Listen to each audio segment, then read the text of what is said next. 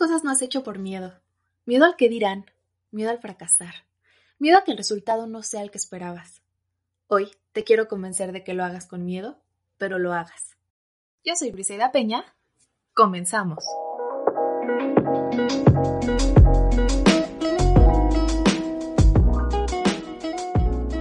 Hola, ¿cómo están?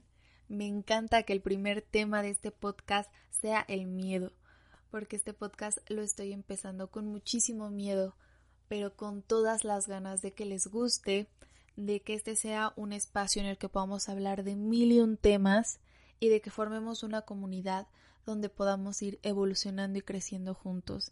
Así que espero que te guste, que te quedes y te doy la más cordial bienvenida. Quiero empezar preguntándoles cuántas cosas no han hecho por miedo. Para contestar esta pregunta es importante saber qué es el miedo, así que les quiero compartir una definición que fue con la que más me identifiqué y dice así. Sentimiento de desconfianza que impulsa a creer que ocurrirá un hecho contrario a lo que se desea. Así que quiero que si tienen una libretita a la mano apunten esos miedos o simplemente en su cabeza váyanlos enlistando para poder empezar a analizar si esos miedos tienen coherencia si lo que tienes miedo que vaya a pasar es un hecho probable o si te llevaría a un escenario tan malo como para no hacerlo. Por más chiquito que creas ese miedo, cambiarte de carrera porque tu carrera no te gusta, pero qué miedo que van a decir mis papás, qué miedo decepcionarlos, qué miedo que van a decir mis compañeros, qué miedo no conseguir trabajo de la carrera que realmente me gusta, qué miedo alejarme de este grupo de personas con el que ya no resueno porque me puedo quedar sola, qué tal si ya no tengo amigos, ¿Qué tal si soy una rechazada? Esos miedos que a veces uno los escucha en voz alta y dices, ¿es en serio que por eso no estás haciendo las cosas? Pero hay millones de personas no haciendo las cosas por ese tipo de miedos. Yo les cuento que yo tenía muchísimo miedo de hacer este podcast por el que iban a decir, qué iban a pensar las personas que conozco e incluso las que ni conozco. Pero una vez que haces una lista y te das cuenta cuántas cosas has dejado de hacer por miedo, te queda un sabor súper amargo porque volteas a ver a otras personas que están haciendo eso que tú quieres, que tú sueñas y al final la única diferencia entre esas personas y tú es el miedo y a lo mejor esas personas también tenían miedo pero lo vencieron o lo hicieron con miedo, se arriesgaron y ganaron. Así que si el escenario que estás pintando que pudiera ser malo nada más es un fracaso, te tengo buenas noticias.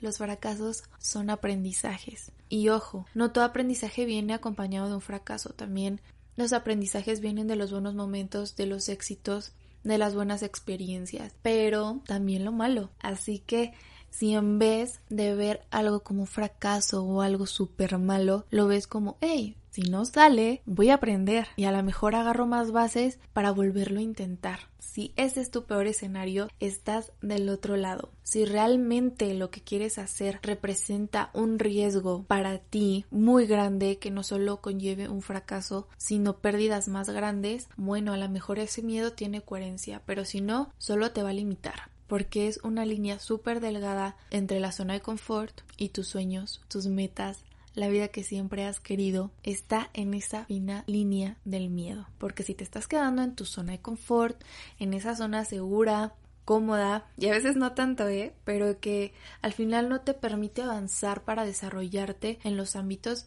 que tú siempre has querido. Así que identifica si ese miedo tiene coherencia y si no, aviéntate, hazlo y hazlo con miedo, pero no te quedes con las ganas. Porque si no, nunca vas a saber qué se siente dar ese paso, qué se siente estar del otro lado del miedo. Porque del otro lado está todo aquello que quieres cumplir. También considero súper importante identificar si esos miedos son creados por personas externas, llamémosle familia, amigos, pareja, etcétera, y empezar a callar todas esas voces, porque las personas están acostumbradas a aconsejarnos, a veces sin siquiera nosotros pedirlo, y no de mala forma ni con una mala intención, simplemente ellos hacen comentarios diciendo lo que creen que es mejor para nosotros, quién es mejor para nosotros, qué es mejor para nosotros, cuándo, cómo y nosotros empezamos a adoptar esas creencias, empezamos a comprarles esos miedos, no, ¿cómo te vas a cambiar de carrera? Ya te falta un año para acabar, no,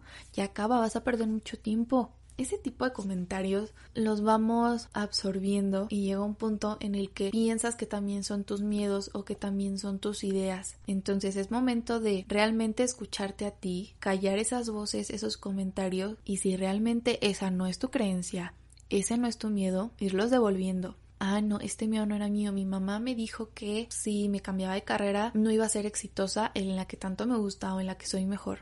Ese no es mi miedo, lo regreso. Ese comentario lo regreso. Ay, mis amigas me dijeron que cómo voy a dejar a este novio que me trata súper bien, que es súper guapo y exitoso, pero a mí no me llena y yo no estoy feliz con él. Ese miedo de no encontrar a alguien mejor no es mío, es de mis amigas, se lo regreso. E ir haciendo ese análisis y regresando las creencias, los miedos, los comentarios que no te corresponden y que no nacieron de ti. Cuando callas esas voces, cuando regresas lo que no te pertenece, te escuchas a ti y también aprendes a callar un poco esa voz interna negativa.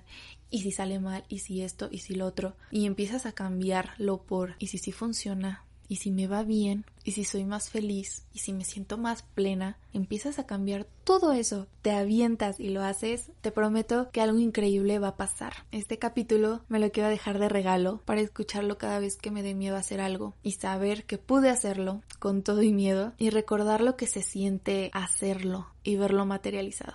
Así que háganlo, los invito a que el día de hoy hagan algo que les daba miedo hacer mandarle un mensaje a una persona que extrañaban, emprender algo, estudiar algo nuevo, cortar lazos con gente que no les hace bien, hacer un detox de personas en su vida, lo que ustedes deseen que no hayan hecho por miedo, háganlo el día de hoy, no lo dejen para mañana, porque cuando te atreves a accionar, cosas increíbles suceden. Y hasta aquí el episodio del día de hoy, espero que les haya gustado, que si algo resuena con ustedes lo adopten y lo que no, lo dejen ir. También les quiero invitar a que sigan la cuenta en Instagram de Por Suerte Me Tengo a mi podcast, donde van a encontrar muchísimo contenido de los temas que vamos a estar hablando, imágenes, plantillas y en la biografía les voy a dejar un link de un grupo en Facebook para que la conversación sea más directa y podamos debatir y compartirnos sobre todos estos temas. Muchísimas gracias y nos vemos en el próximo episodio.